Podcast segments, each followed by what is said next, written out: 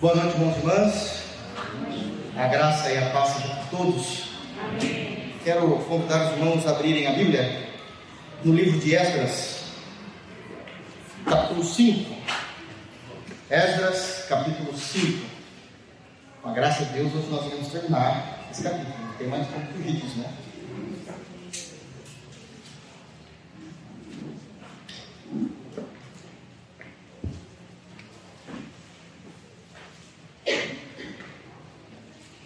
Esdras, capítulo 5.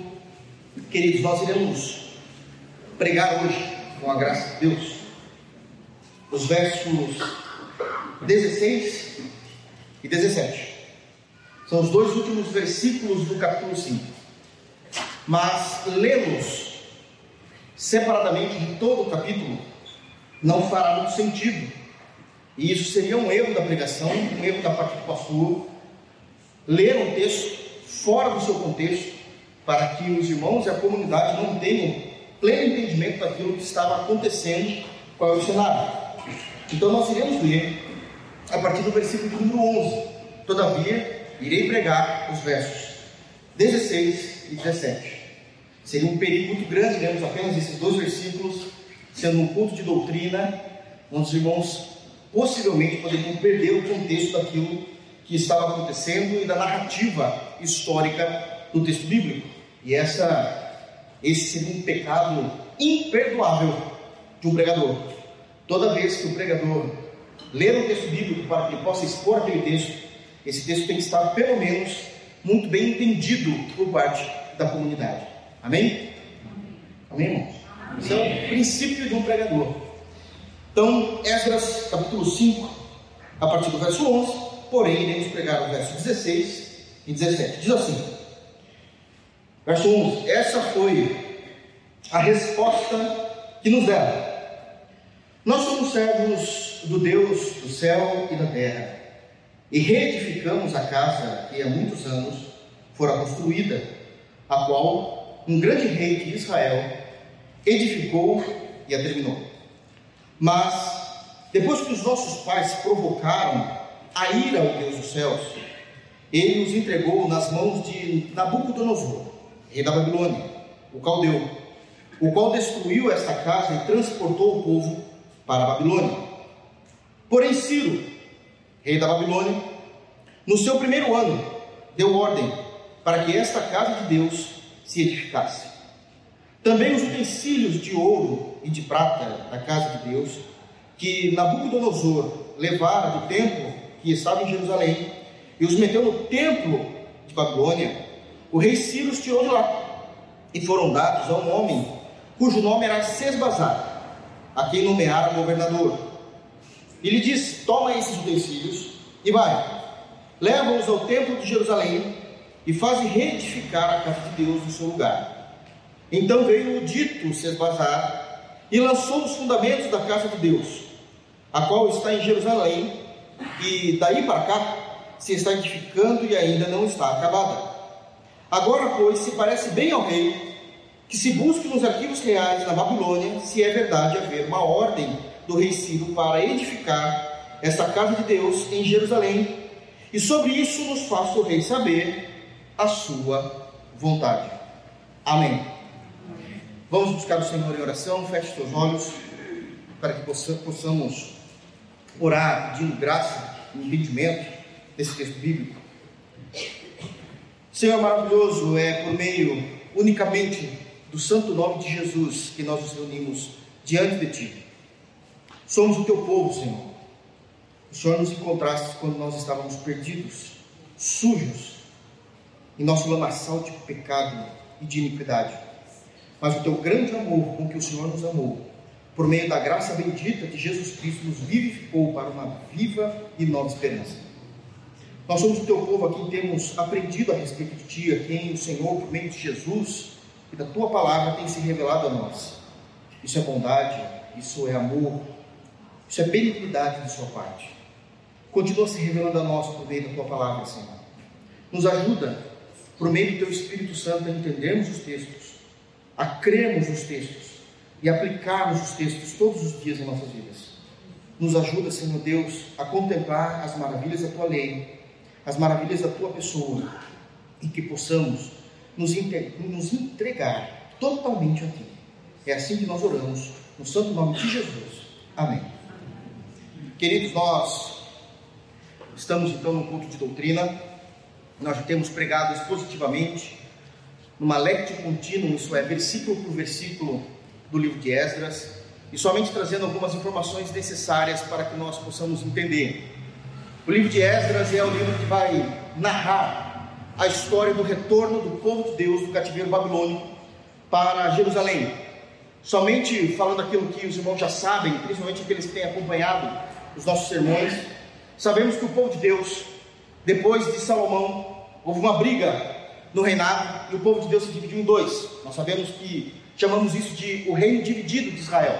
Até então era unido por Saul, um único rei, depois de Saul, Davi, o único rei por mais de 40 anos, 40 anos Saul, 40 anos Davi. Morre, morre Davi, levanta-se Salomão por mais de 40 anos, morre Salomão e parece que não há um acordo. Existe uma briga entre os irmãos e o reino é dividido entre dois reis, Jeroboão e Roboão. Jeroboão primeiro, reinado do norte, Roboão, reinado do sul. Reinado do norte, nesse momento da história, já não existe mais. Foi um povo, mesmo sendo o povo da aliança, que pecou, prevaricou contra Deus e por causa disso, Deus enviou os assírios e destruiu o reino do norte. Algumas poucas pessoas saíram vivas e eles, ó, correram para o sul. O reino do sul também não foi um reino 100%. E por isso Deus levanta o seu juízo e agora, ao invés de ser invadido pela Síria, eles são invadidos pela Babilônia, pelo rei Nabucodonosor, como está sendo dito aqui. Eles vão ficar 70 anos como escravos.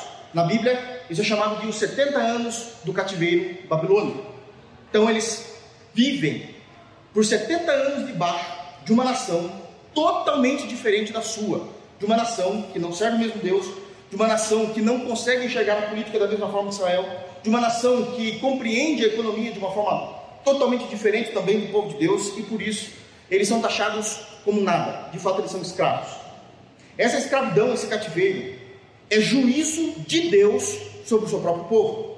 Isaías já tinha profetizado esse cativeiro, e Jeremias também profetizado com maior veemência, com muito maior clareza, a respeito do que Deus iria fazer com o seu povo, o Reino do Sul, o povo que, me perdoe a expressão, o povo que sobrou, que era o Reino do Sul, somente duas tribos, Benjamim e Judá, levando-os então ao cativeiro para que eles sofressem e se arrependessem dos seus pecados. Infelizmente, o ser humano é difícil de aprender, mas Deus ele é um bom mestre, um bom professor e um bom Senhor. Ele tenta o tempo todo se comunicar a nós pela Sua palavra em amor e benevolência, mas nós somos maus alunos, nós somos cabeça dura, e muitas vezes Deus precisa apertar a nossa vida, nos colocar em algum tipo de cativeiro, como aconteceu com o Renato do Sul, para que a gente possa aprender. Eu sempre digo aqui à nossa comunidade que se nós formos bons alunos, bons ouvintes da palavra, nós iremos nos safar de muitos tipos de juízos de Deus sobre o seu povo. Muitos tipos de juízos de Deus sobre o seu povo. Nós sabemos que na história, Deus é um Deus de juízo. Aliás, o fato de compreendermos o Apocalipse, lá no capítulo 20 do Apocalipse, quando é dito que ali existe o juízo final, significa que se aquele é o juízo final, é porque existiram outros juízes, juízos no decorrer da história. Nós vamos ver isso com Noé, o dilúvio, vamos ver com isso na Torre de Babel, um outro tipo de juízo, e assim foi acontecendo na história. Se nós fôssemos bons alunos, evitaríamos muitos problemas, porque embora alguns desses juízos foram dados e derramados sobre os ímpios, muitos juízos aconteceram com o povo de Deus, por teimosia do povo de Deus. Esse é um deles, os 70 anos do cativeiro babilônico.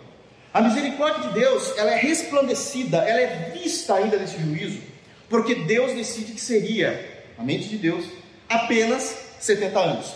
Para nós, é uma geração. Mas, na mente de Deus, seria apenas 70 anos, o que é muito menor do que 430 anos do Egito. Mas 70 anos já era o suficiente para que o povo, teoricamente, pudesse aprender, se arrepender dos seus pecados, viver uma vida de penitência diante do Senhor e, obviamente, serem restaurados para a sua nação. O livro de Esdras ele vai narrar exatamente isso: o retorno da nação de Israel saindo da Babilônia, depois desses 70 anos, para Israel, para Jerusalém especificamente, que é a capital, repovoando toda aquela terra. Nós já falamos muitas coisas, muita historicidade, muitas lições nós já tiramos desde o capítulo 1 até o capítulo 5. O versículo que nós lemos hoje, que é do versículo 11 até o versículo 17, esse versículo que está em pauta para nós aqui, esses textos, né, esses versos, na verdade são uma resposta do povo de Deus a alguns questionamentos, alguns questionamentos de dois governantes que governavam aquela região próximo a Jerusalém, próximo a Israel, que é Tatenai e Bozenai, Setar Bozenai. Está no versículo de número 6, os irmãos lerem, capítulo 5, verso 6, nós vamos perceber que haviam dois governantes ali, Tatenai e Bozenai, chamo de Bozenai para ficar mais fácil aqui, mais rápido a pronúncia, e Bozenai, e eles perceberam que eles estavam, o povo de Deus estava reconstruindo o templo, e eles não gostaram disso. E eles vão questionar o povo de Deus por que é que eles estão fazendo essa reconstrução. Esse questionamento, basicamente, nós podemos simplificar em duas perguntas. A primeira pergunta é: quem deu ordem para vocês reconstruírem o templo? É o que eles estão perguntando. E a segunda pergunta é: uma vez que vocês estão reconstruindo o templo, quem é o responsável pela construção? A resposta é muito simples: quem deu ordem? E o povo de Deus responde: o nosso Deus. Foi o nosso Deus que deu ordem para que nós pudéssemos reconstruir o templo. E a segunda resposta, a segunda pergunta é: quem está à frente disso? Ninguém foi entregue, ninguém foi apontado. O povo de Deus entendeu que todos estavam debaixo da obediência de Deus, portanto, não havia um responsável. Obviamente que isso não vai descaracterizar a, a existência de, se eu posso usar esse termo, de mestre de obras, aqueles que estão à frente da construção.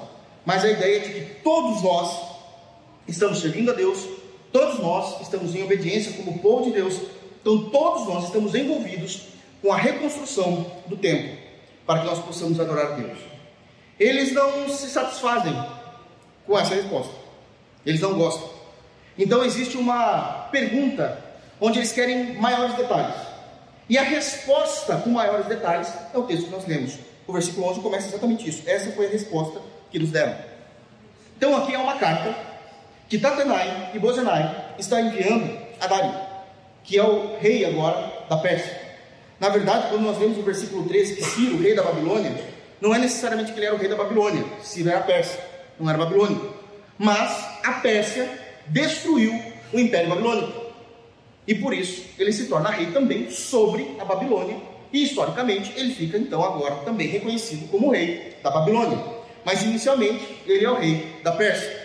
Mas como seu governo aumentou, seu império aumentou, ele passa a ser rei de toda a região que ele tinha agora destruído, capturado, vencido por sua guerra. Então esse é o cenário. É um cenário bélico, é um cenário difícil para a Babilônia, mas no meio dessa dificuldade, Deus está agindo no seu povo, porque Deus trata de uma forma diferenciada com o seu povo em meio a tudo que está acontecendo no mundo. E Deus está então trazendo de volta, após os 70 anos, o seu povo. E essa resposta que nós temos diante de nós é uma resposta categoricamente teológica. Cada ponto, cada verso dessas respostas que são ditas, dessas explicações faladas, elas estão necessariamente, explicitamente baseadas em doutrinas teológicas que desde a antiguidade o povo de Deus já cria. O povo de Deus já cria. Eu não vou repetir todas, já tenho pregado isso, mas eu quero trazer aqui a memória os versos 14 e 15. Nós vamos pregar 16 e 17. Então, apenas trazendo à memória os versos imediatamente anterior, que são os versos 14 e 15, onde no versículo 14, essa resposta dada quando é dito, também os utensílios de ouro e de prata na casa de Deus, que Nabucodonosor levaram do templo que estava em Jerusalém e os meteu no templo da Babilônia, desculpe irmãos, o rei Ciro os tirou de lá e foram dados a um homem cujo nome era Sesbazar, a quem nomearam governador. E aqui nós mostramos notoriamente que a doutrina que nós temos nesse verso é a doutrina da soberania divina. Deus é soberano, ele decreta as coisas, é Deus que está decretando a história. Ele decretou que aqueles utensílios, muitos anos atrás, foram feitos para servirem no templo, na adoração, no açougue do templo, porque ali havia a morte dos animais. Deus já tinha instituído quais seriam os instrumentos. as bacias, as facas, tudo aquilo que era necessário para o trabalho diário do templo do sacerdócio. Eles roubaram isso, Nabucodonosor, e levou para o templo deles. Deus disse que ele já tinha decretado qual seria a finalidade daqueles instrumentos. Deus não tem plano B, então é resgatar os instrumentos. E no versículo de número 15, obviamente que nós fizemos toda, tecemos toda a teologia dos decretos de Deus. E aí no verso 15 é dito que Ciro, como rei, olha para o seu governador, para o seu braço direito, que é Sesbazar, no final do versículo 14, e fala para Sesbazar: toma esses utensílios, vai e leva-os ao templo de Jerusalém, e faz-os reedificar a casa de Deus no seu lugar. E aqui nós temos a doutrina, acima no versículo 14, a soberania e os decretos de Deus, no versículo de número 15, nós temos a doutrina da providência divina. E nós já discutimos e definimos o que é essa doutrina num estudo sistemático da teologia. A doutrina da providência é aquela doutrina, é o meio pelo qual Deus utiliza, ele move, ele manipula a história, a criação, o tempo, o ser, o indivíduo, para que se cumpra a sua vontade, os seus decretos e os seus desejos.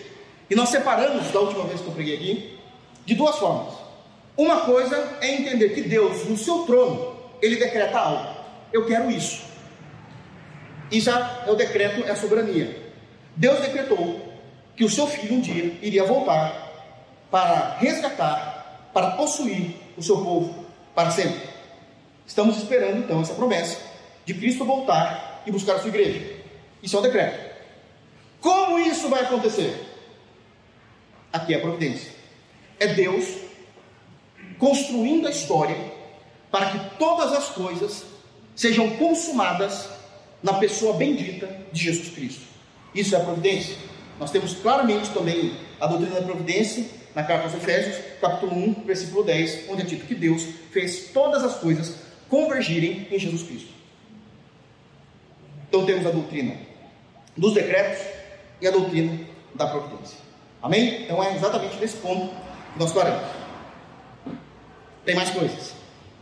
Vamos ler? Falando agora do texto de hoje, versículo de número 16, que é apenas o 16. Então veio o dito Sesbazar e lançou os fundamentos da casa de Deus, o qual está em Jerusalém. E daí para cá se está edificando e ainda não está acabado. Aqui é a resposta aí do povo de Deus dando a Tatenai e a Bozenai. Deus decretou o retorno dos utensílios. Deus providenciou alguém para levar esses utensílios, que foi Sesbazar. E no versículo 16 é dito que tanto o decreto como a providência se cumpriram no versículo 16.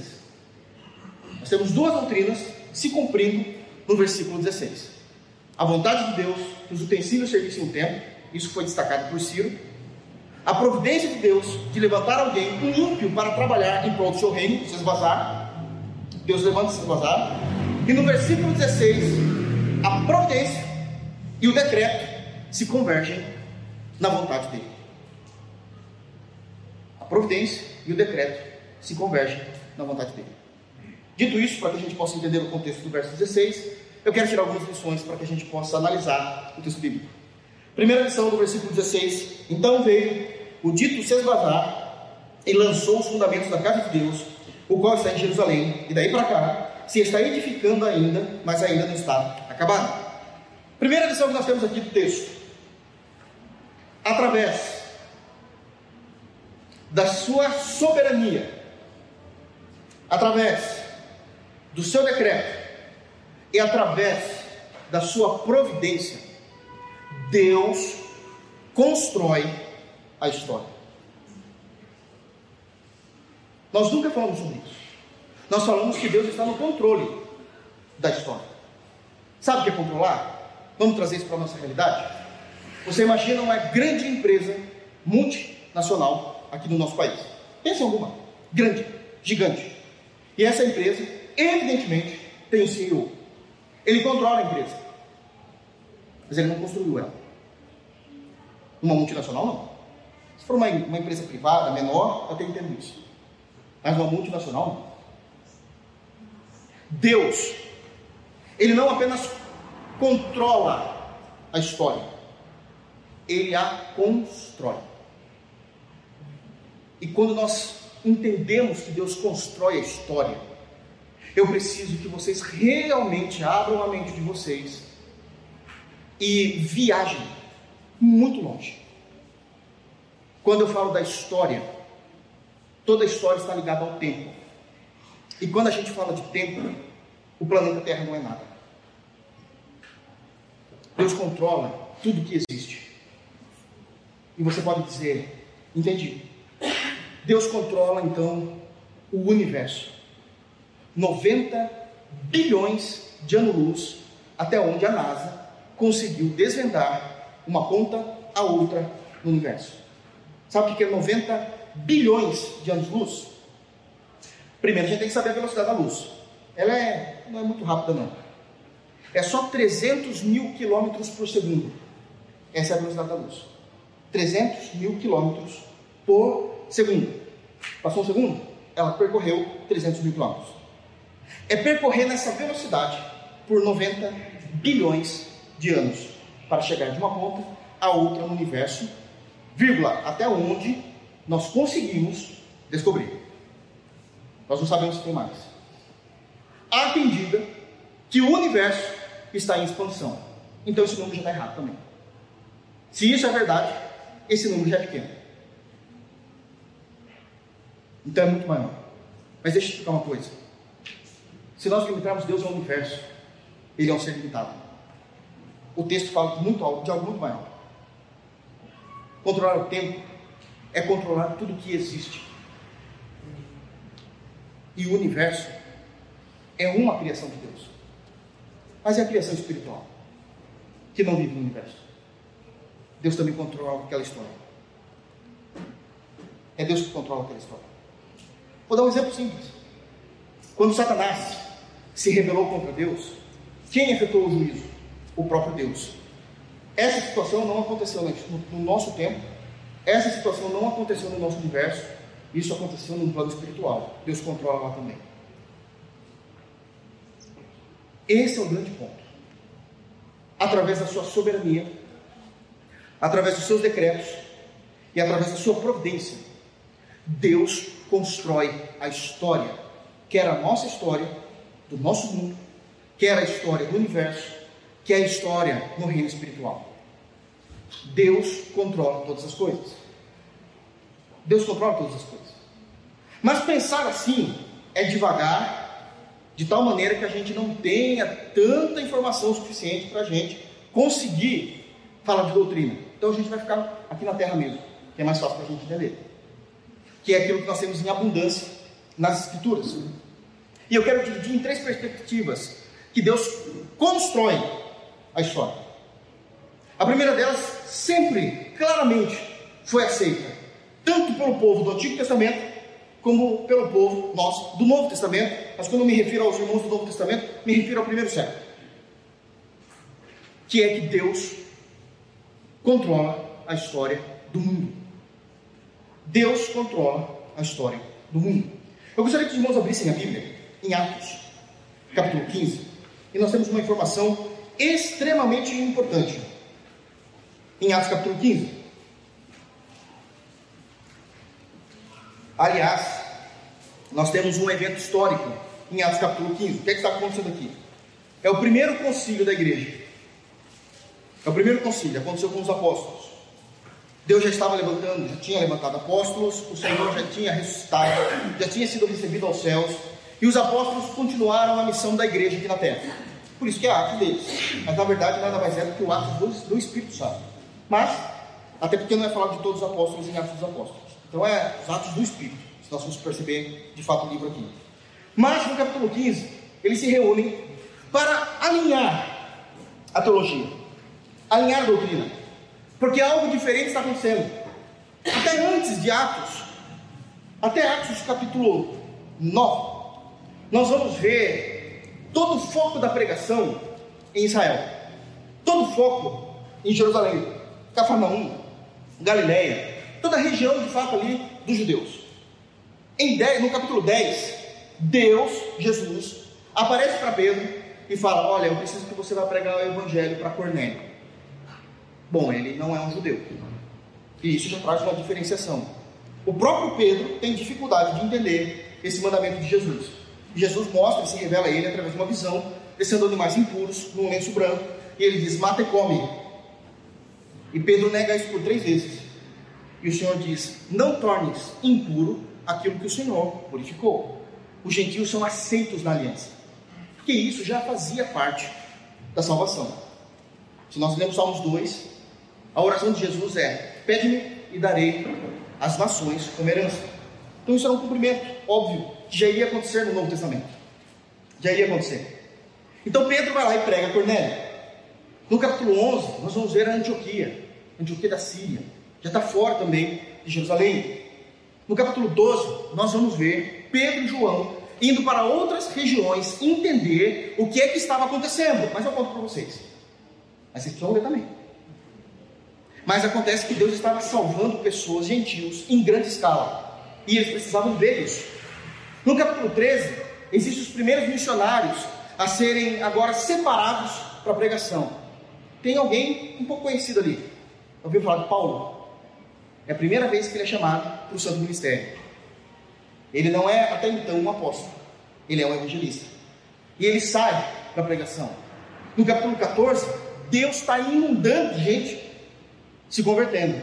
Só que aqui começa a haver uma discrepância entre os dois povos. Como é que os judeus criam? Porque os judeus já tinham a base de Moisés, era mais fácil. E ao mesmo tempo, servia um pouquinho como uma pedra de tropeço. Mas os gentios não tinha nada de Moisés. Eles chegaram em Jesus direto. E eles não tinham informações de como ia lidar com isso.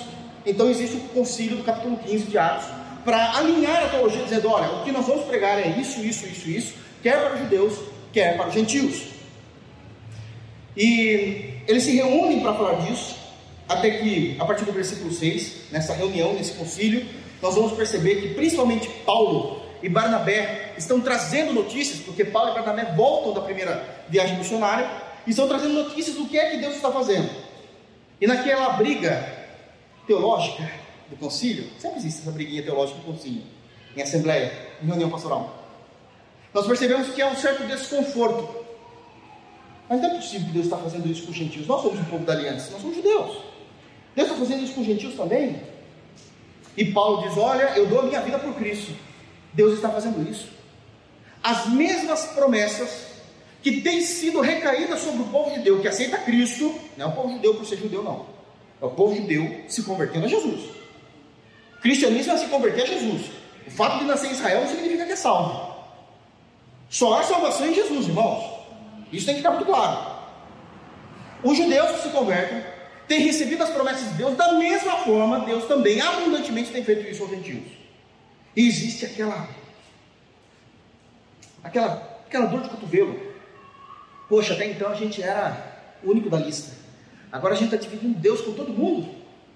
É, a gente está dividindo Deus com todo mundo. E após as informações de Paulo e Barnabé sobre isso, o líder do concílio, que era Tiago, o pastor de Jerusalém, diz aí o versículo 13, por favor, irmãos. Olha só o que é dito.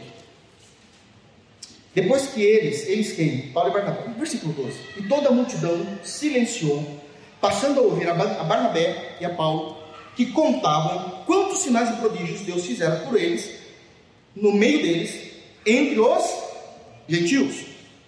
Depois que eles terminaram, falou Tiago. Tiago se levanta, ele é o líder do concílio, e começa a dizer aqui algumas informações importantíssimas. Eu quero ler somente um versículo, depois a gente lê o contexto para vocês entenderem. Tiago vai dizer o seguinte, irmãos, vamos nos calar. A discussão nossa do concílio é para a gente alinhar a doutrina. É só isso. Como apóstolos, a gente alinha doutrina. O que Deus está fazendo no meio dos judeus e no meio dos gentios, a gente se cala. É problema dele. Porque é Deus que constrói a história.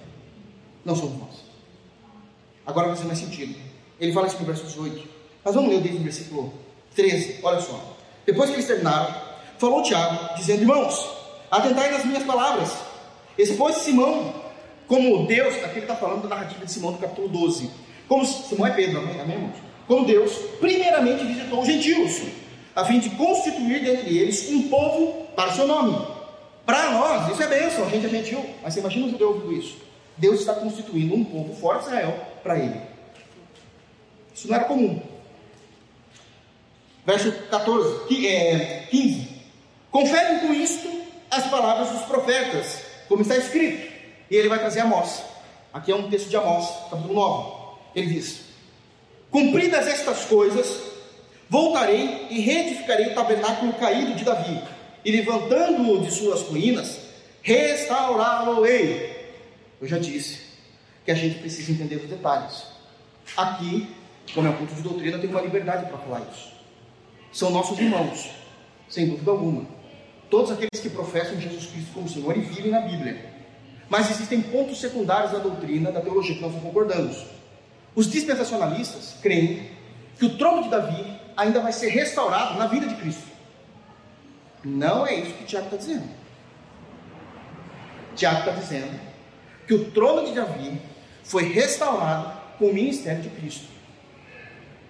Por isso nós somos aliancistas. Cristo já restaurou o trono de Davi. Por isso que nós lemos o Apocalipse de forma diferente dos dispensacionalistas, que imaginam que isso só vai acontecer, que tudo que está no Apocalipse é futuro, tudo é futuro, tudo é futuro. Não faz sentido.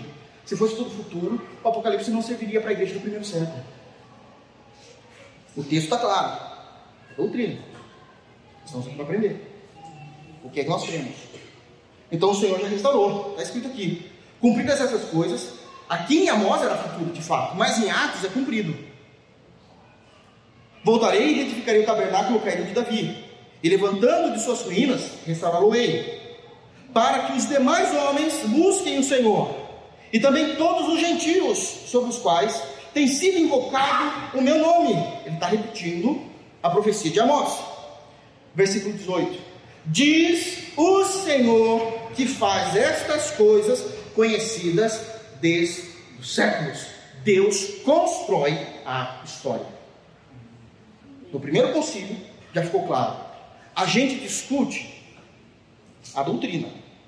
O que é que tem que ser falado, em que momento tem que ser falado, o que são doutrinas primordiais, inegociáveis, fundamentais, o que são pontos secundários, o que são pontos terciários, mas o mover de Deus, a maneira como Deus e a história têm acontecido, não é problema nosso. Se não era problema dos apóstolos, quanto mais é nosso problema. Porque é Deus que constrói a história. O fato é que eles confessam isso no primeiro concílio da igreja, no versículo 18, quando ele diz: Diz o Senhor que faz essas coisas conhecidas desde os séculos. Isso é, no Antigo Testamento já era claro que Deus construía a história. Quero trazer aqui, continuando, uma segunda compreensão da construção de Deus, onde Deus ele constrói a história do mundo, essa aqui é a história geral, mas Deus também constrói a história das nações de forma individual. E nada melhor do que pegarmos um texto exatamente do que Esdras está falando. Queria que os irmãos abrissem em Isaías, profeta Isaías, capítulo 48. É exatamente o texto se referindo a todo o livro de Esdras que é a maneira como o povo de Deus iria retornar. Esdras, capítulo 48, somente o versículo 14. Isaías, capítulo 48, versículo 14. Então, nós vimos em Atos capítulo 15 que Deus constrói a história do mundo. A gente está reduzindo aqui as informações. Mundo. Agora a gente vai falar de nações. Já começamos a, dividir. E olha o que é dito: palavras do próprio Deus através de uma profecia proferida pelo profeta Isaías. Ajuntai-vos, todos vós, e ouvi. Então é uma profecia que vai ser dita. Quem dentre eles tem anunciado estas coisas? Bom, que coisas, Senhor? E ele fala: O Senhor amou a Ciro e executará sua vontade contra a Babilônia, e o seu braço será contra os caldeus. Isso que nós acabamos de ler no versículo 14 foi falado entre 500 a 400 anos antes de Ciro nascer. É o período de Isaías. Deus deu o nome do único rei profetizado na Bíblia ímpio, Ciro. Eu amei um homem. Bom, que homem é esse? Ele não nasceu ainda. Segura aí uns 400, 500 anos, vocês vão ver. E eu vou usar ele. Para que ele invada a Babilônia. Está escrito aqui. Ele executará a sua vontade contra a Babilônia. Síria executará a vontade de Deus contra a Babilônia. Nesse período, quem estava escravo da Babilônia? O povo de Deus. Por 70 anos. E ele destruirá a Babilônia. E o seu braço será contra os caldeus. Caldeus é a parte mais difícil, mais ferrenha, agressiva da Babilônia. A Babilônia caiu. A Babilônia foi destruída. Isso significa que Deus, Ele não apenas constrói a história do mundo, como Ele constrói a história das nações. Aqui, de uma, de uma forma mais modernizada, Deus constrói a história socioeconômica dos países. Mas também tem um outro ponto a ser analisado. Deus constrói a história do indivíduo, do ser, mundo, nações, indivíduo. Salmos 139. Olha o que é dito no texto. Salmos 139 é o Salmos onde Davi vai louvar Deus pela, pelos seus atributos. Quais atributos? A onisciência e a onipresença. A onisciência e a onipresença. E ele começa então a trazer um louvor a Deus todo louvor, ele deve manifestar a doutrina que nós cremos. E é exatamente a doutrina que Davi vai cantar a Deus em adoração. E num determinado momento desse cântico a Deus, nós sabemos que salmos eram hinos a Deus, eram cantados a Deus. Ele canta, ele descreve a doutrina de que Deus constrói a história do ser. Do ser. Um Deus tão grande, construindo a história de seres tão ínfimos isso é glorioso. Isso é cuidado.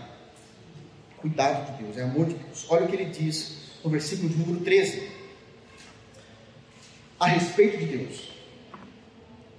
139, 13. Pois tu formastes o meu interior. Tu me tecestes no seio da minha mãe. Graças te dou, visto que, por modo assombrosamente maravilhoso, me formaste. As tuas obras são admiráveis, a minha alma o sabe muito bem. Os meus ossos não te foram encobertos, quando no oculto fui formado e entretecido como nas profundezas da terra. A ideia aqui é que Deus já conhecia a nossa história quando ninguém mais podia nos ver porque estávamos no ventre. Sabe o que Deus vê? Algo que nós não conseguimos ver. A gente pode até saber como é que acontece hoje por causa da ciência, mas a gente não vê. O osso se formando. Exatamente aquele momento em que as células começam a ficar endurecidas, em que as células começam a tomar um corpo agora extremamente forte, que consegue sustentar toda a nossa existência.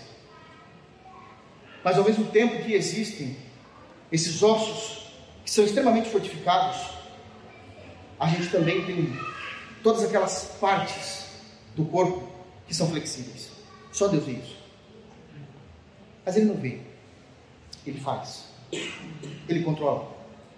E continua dizendo: Os teus olhos, 16, os teus olhos me viram a substância ainda informe. Está falando do feto. Está falando do embriãozinho e depois do feto. Deus via. Deus deu ordem. Deus controlou cada dia, cada segundo da nossa formação.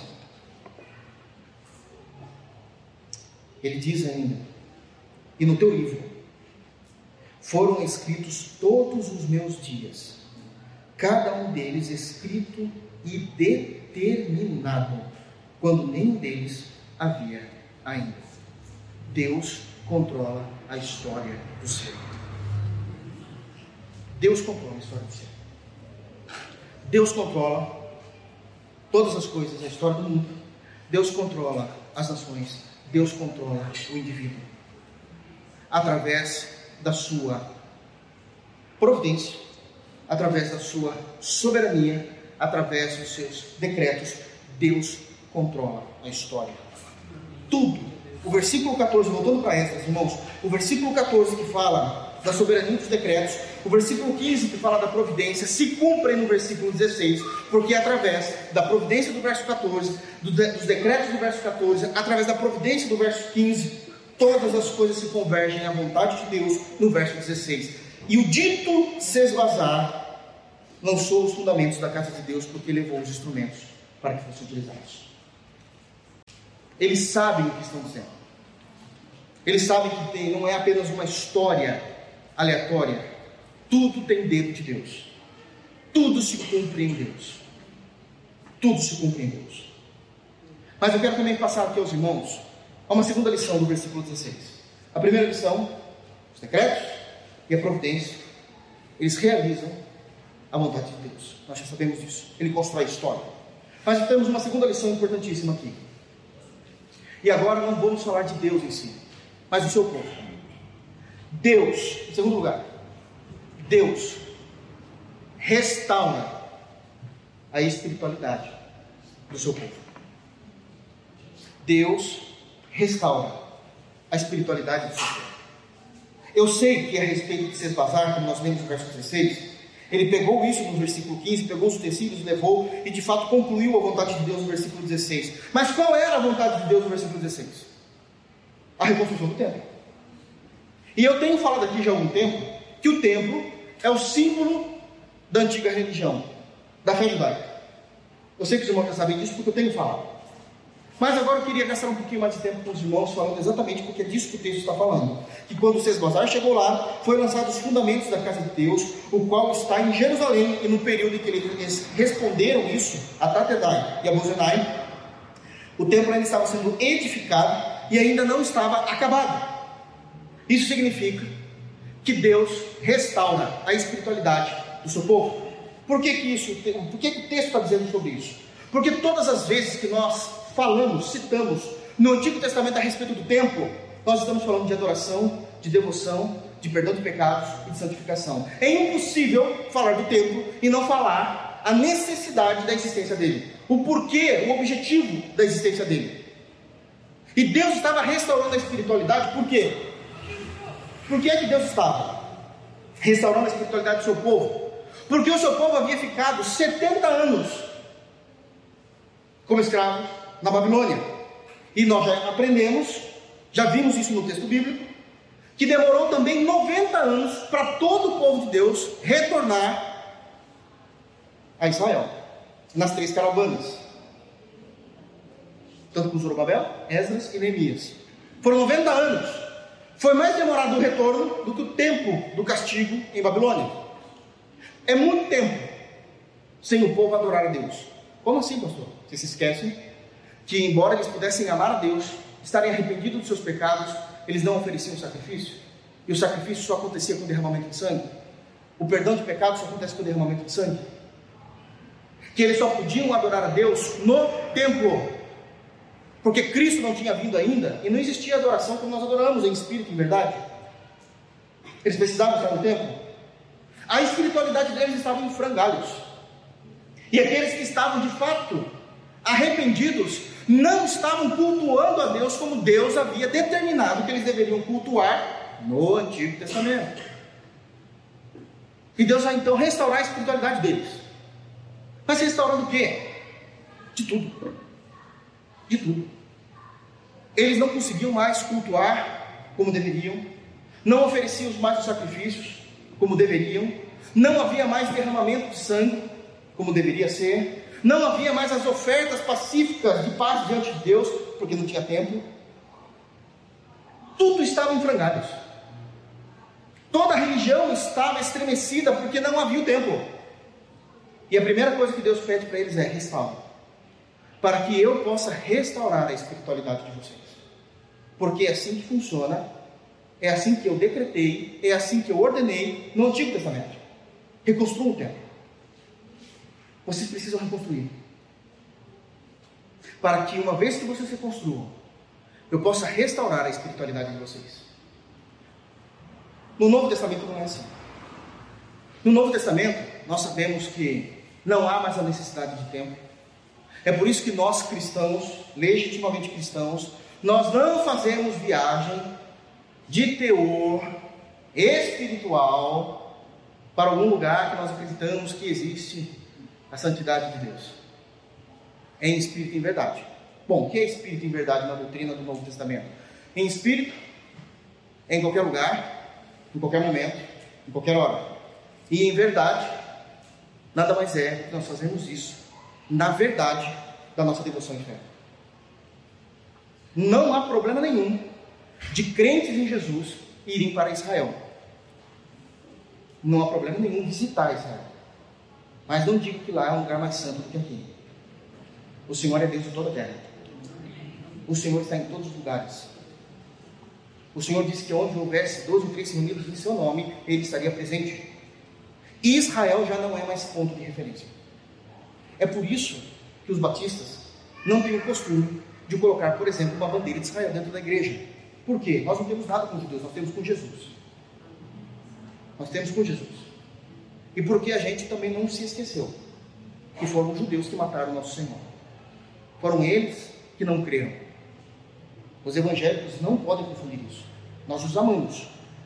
E esperamos que Deus se revele a eles, porque está escrito isso em Romanos capítulo 15, que um dia o Senhor iria se revelar a eles, mas Deus vai se revelar a eles através da igreja. E a gente quer o contrário. Se a gente trazer as coisas de Israel para dentro da igreja, uma cópia da Arca da Aliança, uma cópia da bandeira de Israel, a gente é mais santo, o menorá, não existe nada disso, isso é idolatria, irmãos.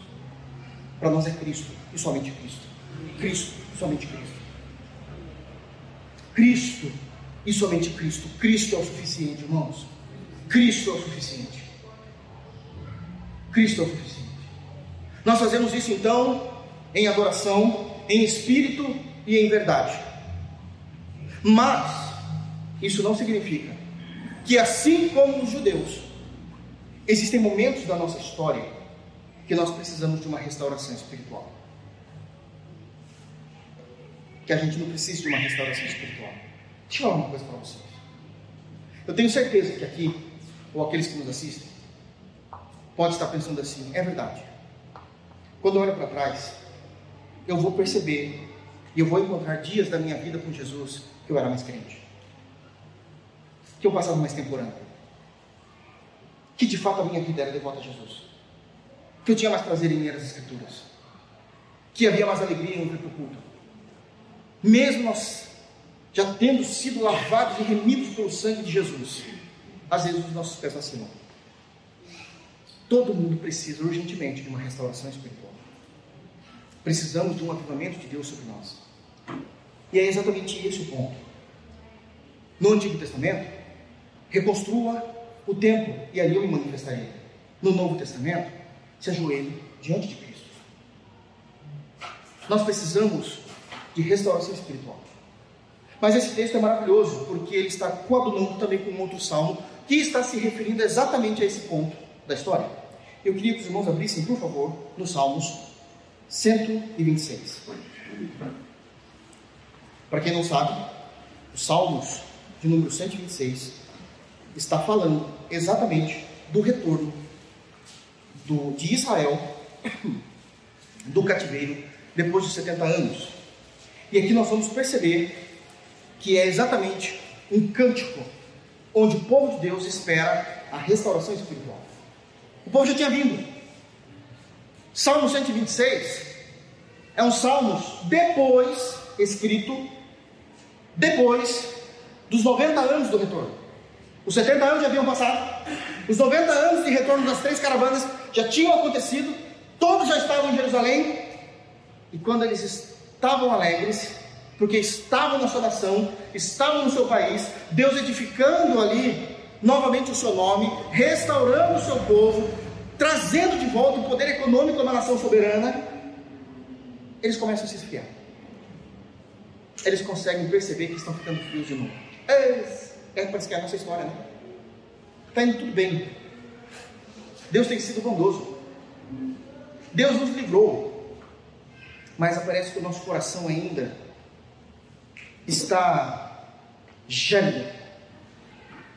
E não é mais como os dias anteriores. E o salmista, do qual nós não temos o nome quem escreveu, ele vai cantar, ele vai compor esse hino, pedindo a Deus restauração. Porque ele sabe quem eles são, sabe como eles pecam.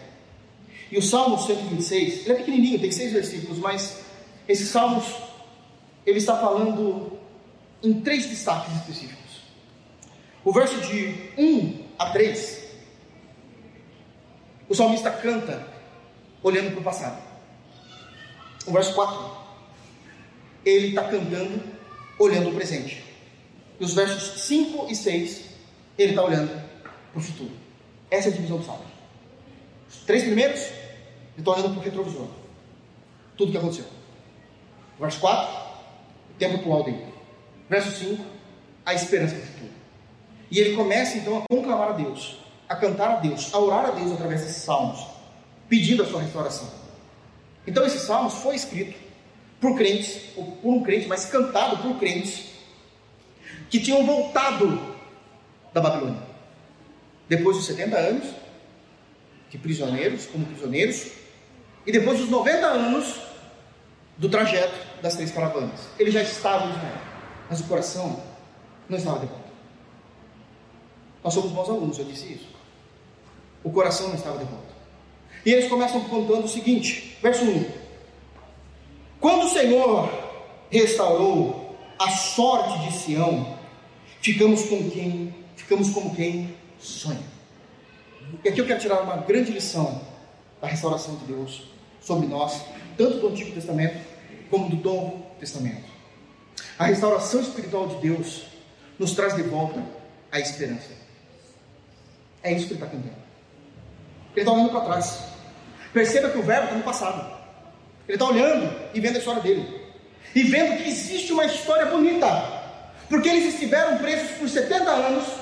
Demorou 90 anos para eles regressarem a Israel. E ainda assim, eles não estão bem. Mas há uma historicidade na vida deles notável. Ele começa contando as maravilhas de Deus. Quando o Senhor restaurou a sorte de Sião, ficamos como quem sonha estavam numa expectativa, extasiados. Sonho nas escrituras sagradas, nesse contexto, significa que eles ficaram como que pensando e se alimentando de bons pensamentos. Como? Imagina a alegria que vai ser quando eu voltar para minha casa. Imagina a alegria que vai ser quando eu encontrar os meus familiares que não morreram na escravidão. Vocês acham que eles foram pegos como escravos e foram morar na mesma cabana, vocês estão enganados. As famílias eram destituídas. Destitui a família, perde a força do homem. Eles são escravos. Uma mulher do lado do esposo se sente segura. Tira a mulher do lado do esposo, ela não tem esperança. Ela está num outro país, não conhece ninguém, não tem força para lutar. O homem do lado da mulher, do lado dos filhos, tem força para lutar, vou defender você já sabe que não vai ver nunca mais. Para que viver? Ele se submete. As crianças não têm segurança nenhuma, não tem papai, não tem mamãe do lado. As famílias eram diluídas, irmãos.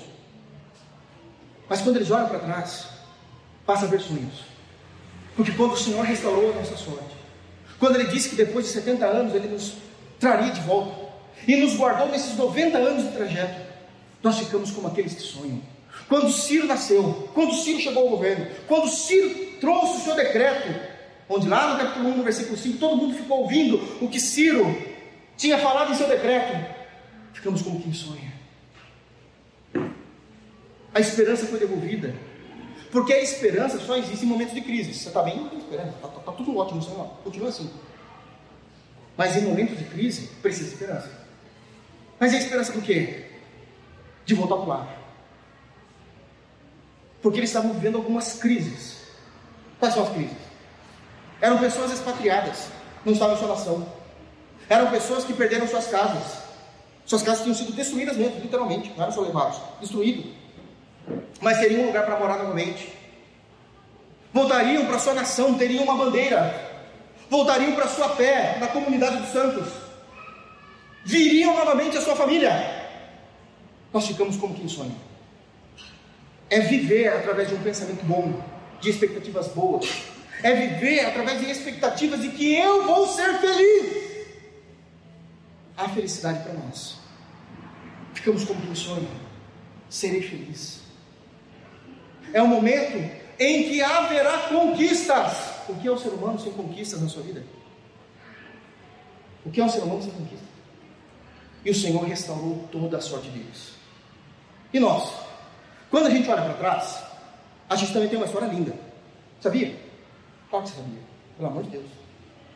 A história da nossa salvação. Só vou lembrar vocês. Só vou lembrar rapidamente vocês. Nós éramos mortos e nos fomos recebidos com vida por Jesus. Nós estávamos perdidos e fomos achados por Jesus.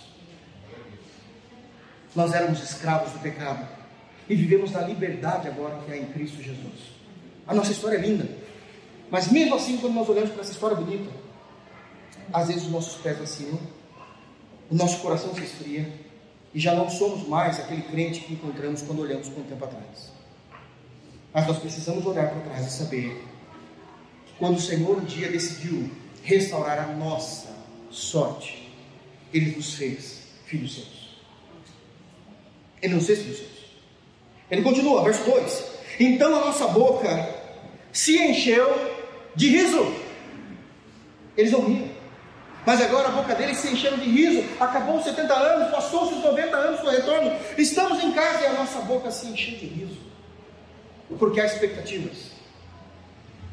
Toda a obra da restauração espiritual de Jesus na vida do crente é de uma alegria indizível.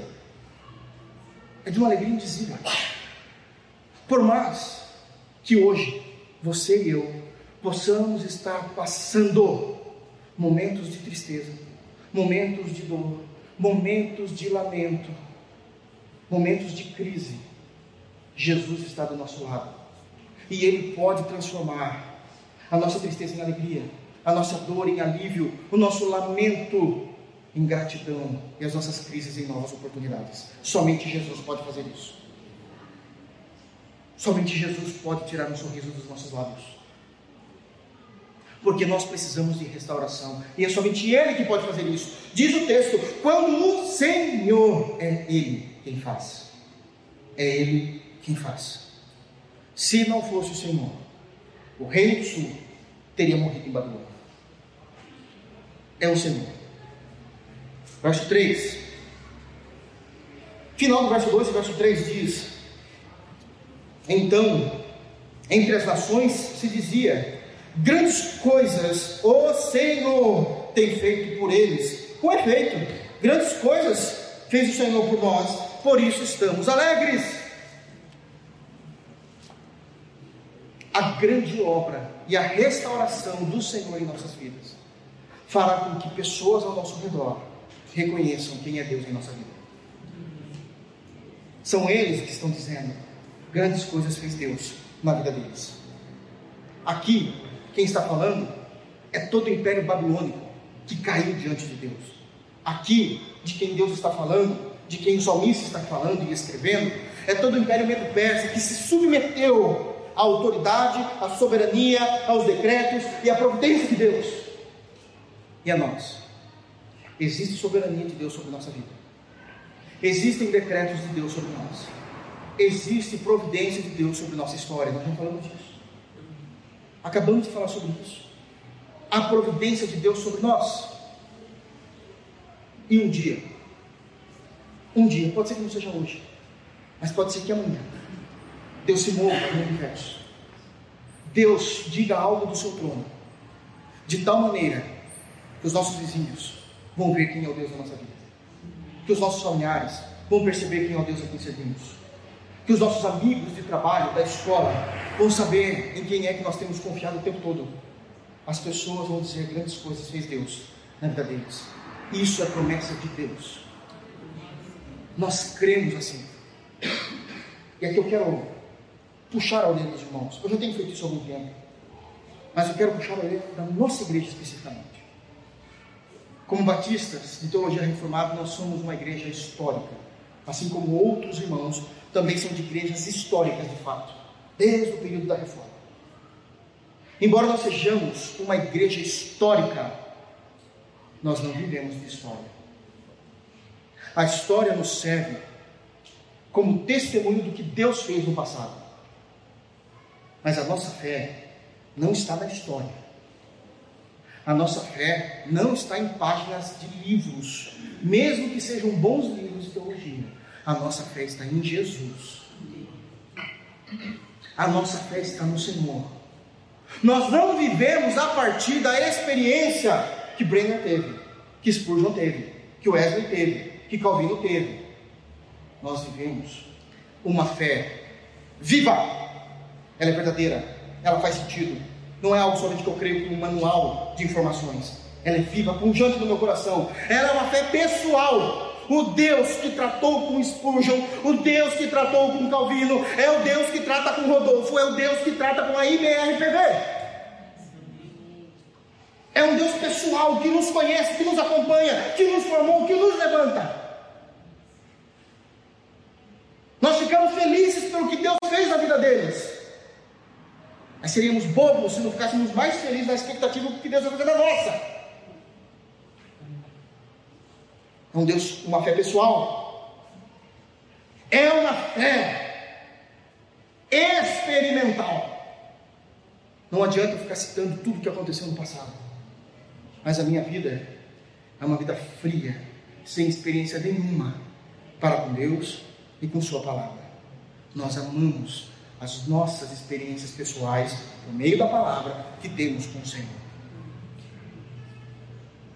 Que temos com o Senhor. É a nossa vida, é a nossa fé. Deus trata pessoalmente conosco e não através desses grandes homens que fizeram história no seu devido tempo. No seu devido tempo. Mas para por aí os verbos do passado.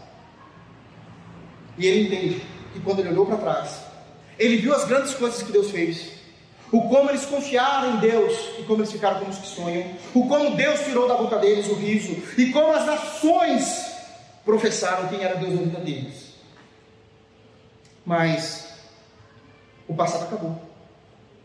A gente está no hoje. E eles percebem que eles estão felizes de novo eles percebem que estão felizes de novo. E todo o verbo que estava no passado agora está no presente. Quatro, restaura, Senhor, a nossa sorte, como as torrentes do Negev. Restaura, Senhor. Mas ah, você não acabou de citar tudo que eu fiz? Eu sei, Senhor. Eu sei. Mas tenha misericórdia. Eu falei de novo. Restaura a minha vida. Restaura a nossa sorte, Senhor. Nos ajuda a reconstruir o templo. Nos ajuda a ter fé nisso. Restaura a nossa espiritualidade. Restaura a nossa fé. E aqui eu quero destacar alguns pontos do que o versículo 4 nos ensina. Primeiro destaque: a glória do passado não é a certeza, não é a certeza da glória do presente. Eu posso ter vivido momentos maravilhosos com Deus no passado, mas isso não é certeza de vida com Deus no presente. Quando Paulo diz em Efésios capítulo 5, enchei-vos do Espírito Santo, isso é diário. Me enchi do Espírito Santo na semana passada, né? Louvado seja Deus. Cuidado, se você não se encher essa semana, você vai cair. Enchei-vos, enchei-vos, enchei-vos, é sempre o presente. Presente contínuo, enchei-vos, enchei-vos. A ideia de Paulo no grego é esse, um presente contínuo. Enchei-vos, enchei-vos todos os dias do Espírito Santo. Aquilo que eu bebi do Espírito Santo na semana passada foi para a semana passada. a gente vive se enchendo pedindo do Espírito Santo ao Senhor. Enchemos. A glória do passado não é certeza da glória do presente. Um segundo destaque que ele está dizendo aqui é que os momentos de sequidão da nossa vida podem se tornar agora caudalosos, como Negueb. Negueb é um rio. Quando ele diz no versículo 4, como as correntes do Negueb. Existe uma convicção de que por mais que nós estejamos vivendo momentos difíceis, de sequidão, de agreste na nossa vida, o Senhor pode restaurar e fazer de nós um rio forte e caudaloso, como Negueb. Terceiro destaque no versículo 4. E esse talvez é bem difícil de dar, porque exige fé e maturidade.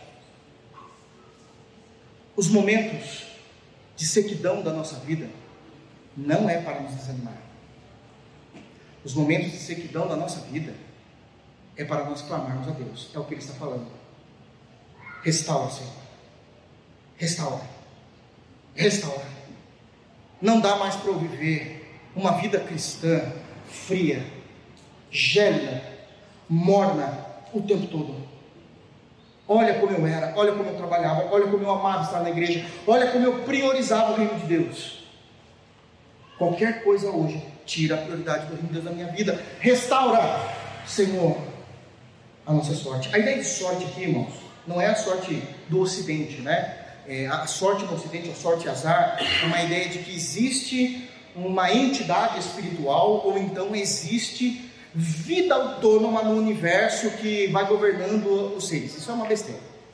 É como se as estrelas governassem a nossa vida, porque o pessoal olha para as estrelas na astrologia, não é astronomia, astronomia de fato é o estudo dos astros, mas na astrologia, que é uma questão esotérica, ou então como quem acredita em signo, uma bobagem sem tamanho. E aí hoje é meu dia de sorte. Não, a sorte para o povo de Deus, como escreve aqui, são os momentos de bonança que Deus derrama sobre o seu povo. Tanto que não existe azar para o povo de Deus, é juízo, mano. É pior, né? É juízo. É sorte e juízo. É a bonança e o terrível juízo de Deus. Só que o juízo de Deus é santo. Está acontecendo porque a gente merece. Então restaura. Restaura. Restaura. Senhor, restaura, tenha misericórdia. Olha como eu era, olha como eu amava, olha como eu olhava para as coisas de Deus antes. Restaura. Restaura. Quarto lugar, quarto destaque. Nós temos no versículo 4. É que a restauração espiritual é obra soberana e divina de Deus. Olha a oração. Restaura, Senhor, a nossa sorte. É o Senhor que restaura. É o Senhor que age.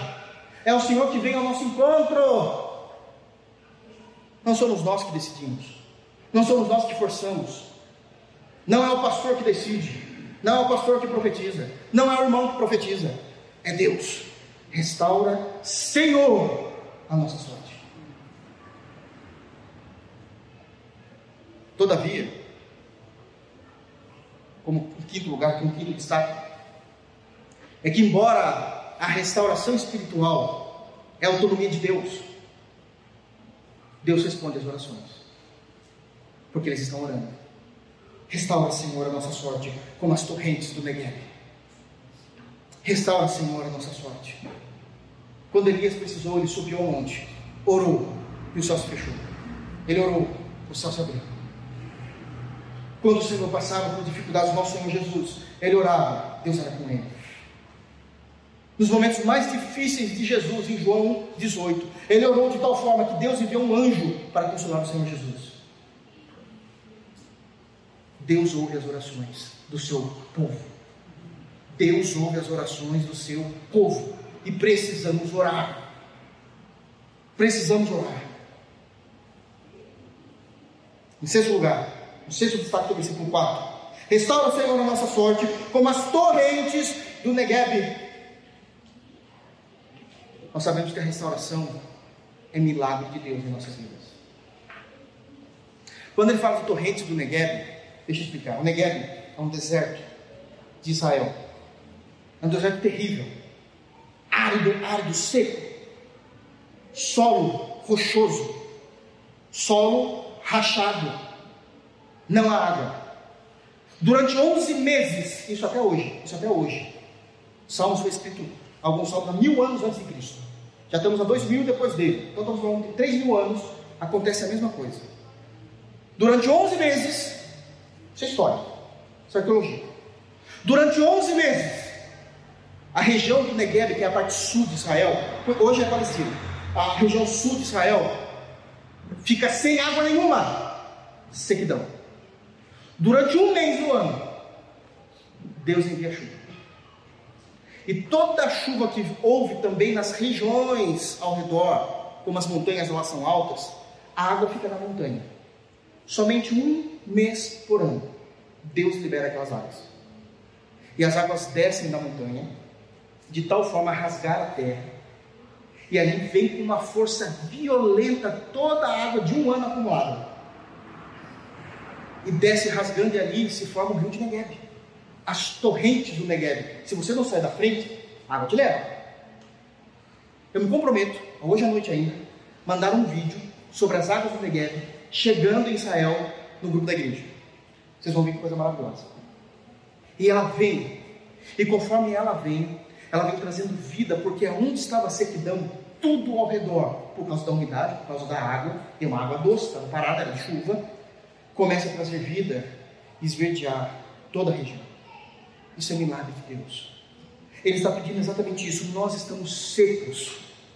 Confissão de pecado, nós estamos secos, Senhor como no período do deserto do Negev. Então, transforma as nossas vidas, faça vir chuva do Teu Espírito Santo torrencial sobre nós, de tal forma que onde a morte possa haver vida, onde haver secura, possa haver verde agora por meio da ação do Teu Espírito Santo. Faça isso como as torrentes do Negev chegando até nós. Nós temos esses destaques, porque nós oramos e Deus ouve as suas orações. Verso 5. Vou terminar, fique em paz. Os que com lágrimas semeiam, com júbilo ceifarão. Vamos ver seis.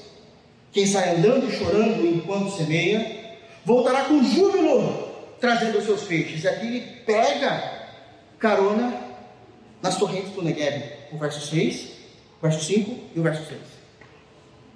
E ele diz o seguinte. E aqui nós temos uma lição importantíssima.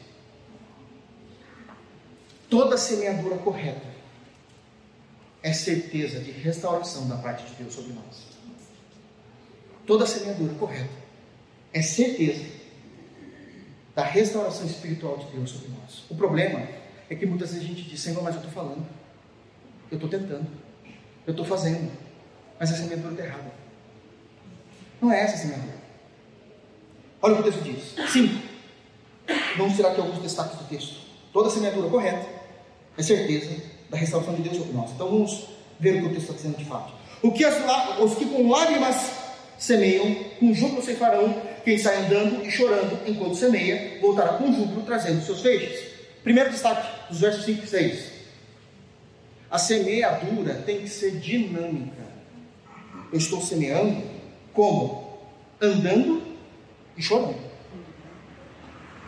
Não é só ficar parado pedindo. O que você está fazendo? Semeadura não é você chegar com um punhado de semente e jogar e falar, agora 30 hectares vai florescer. Mas tem que andar. E aquilo vai fazer você chorar muitas vezes. Porque 30 hectares é muito tempo. Ah, eu sei o que é tempo. Vocês acham que pastor é tudo vida boa, não? Eu sei o que é tempo.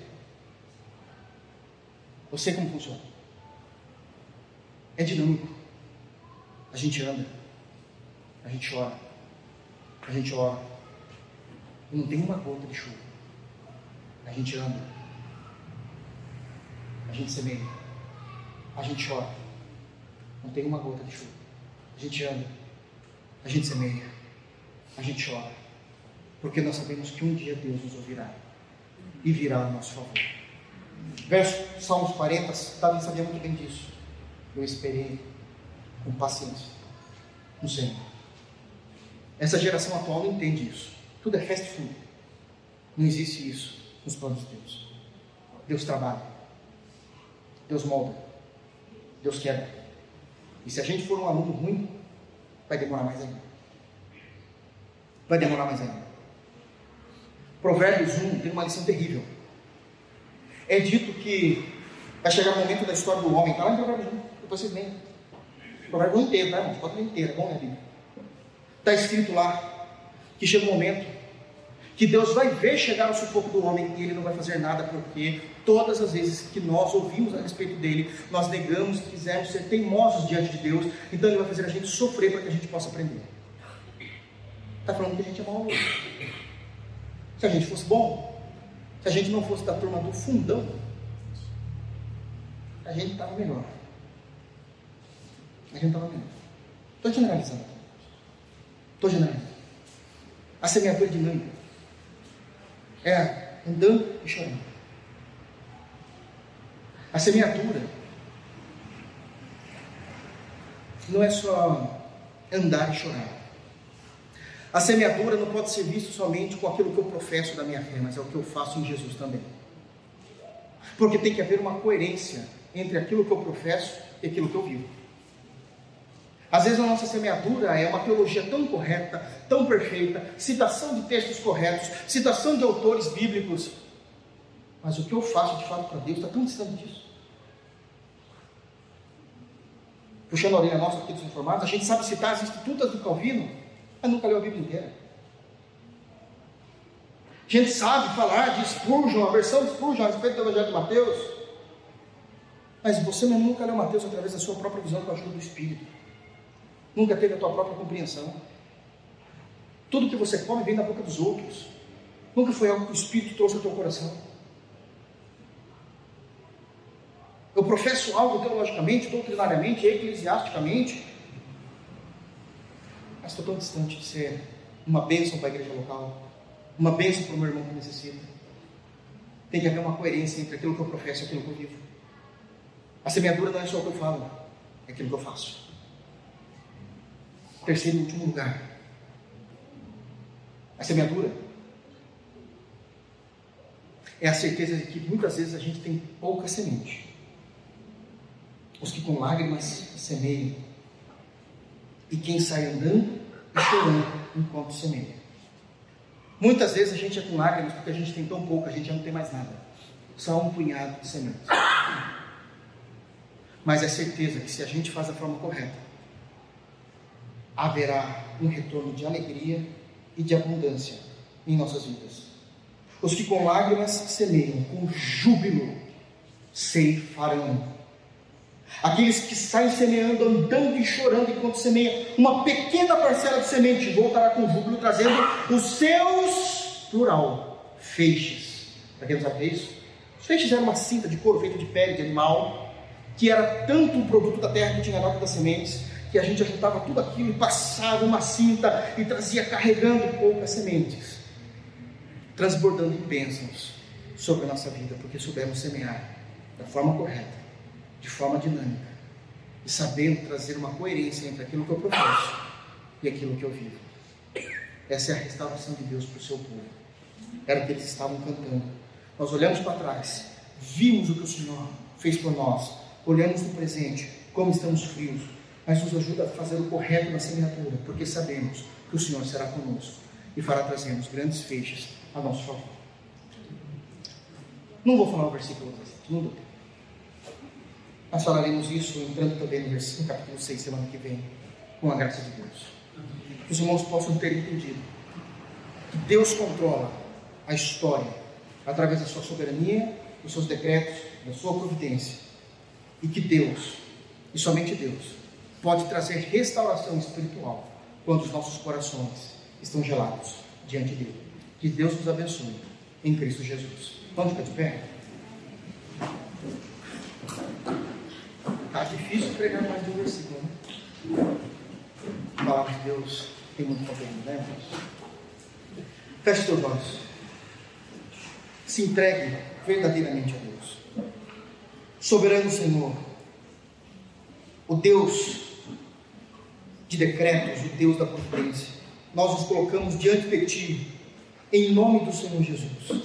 E te adoramos porque sairemos daqui conhecendo um pouco mais de quem o Senhor é para nós e como o Senhor se revelou a nós por meio de Cristo.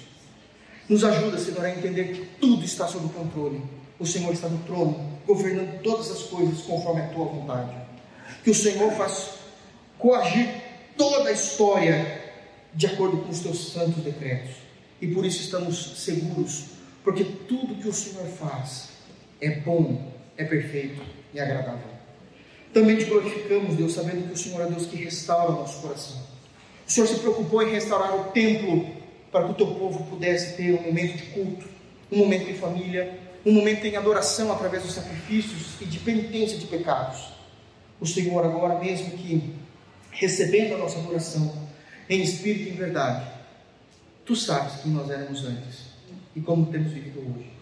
O Senhor sabe a alegria que tínhamos antes da fé e como estamos hoje.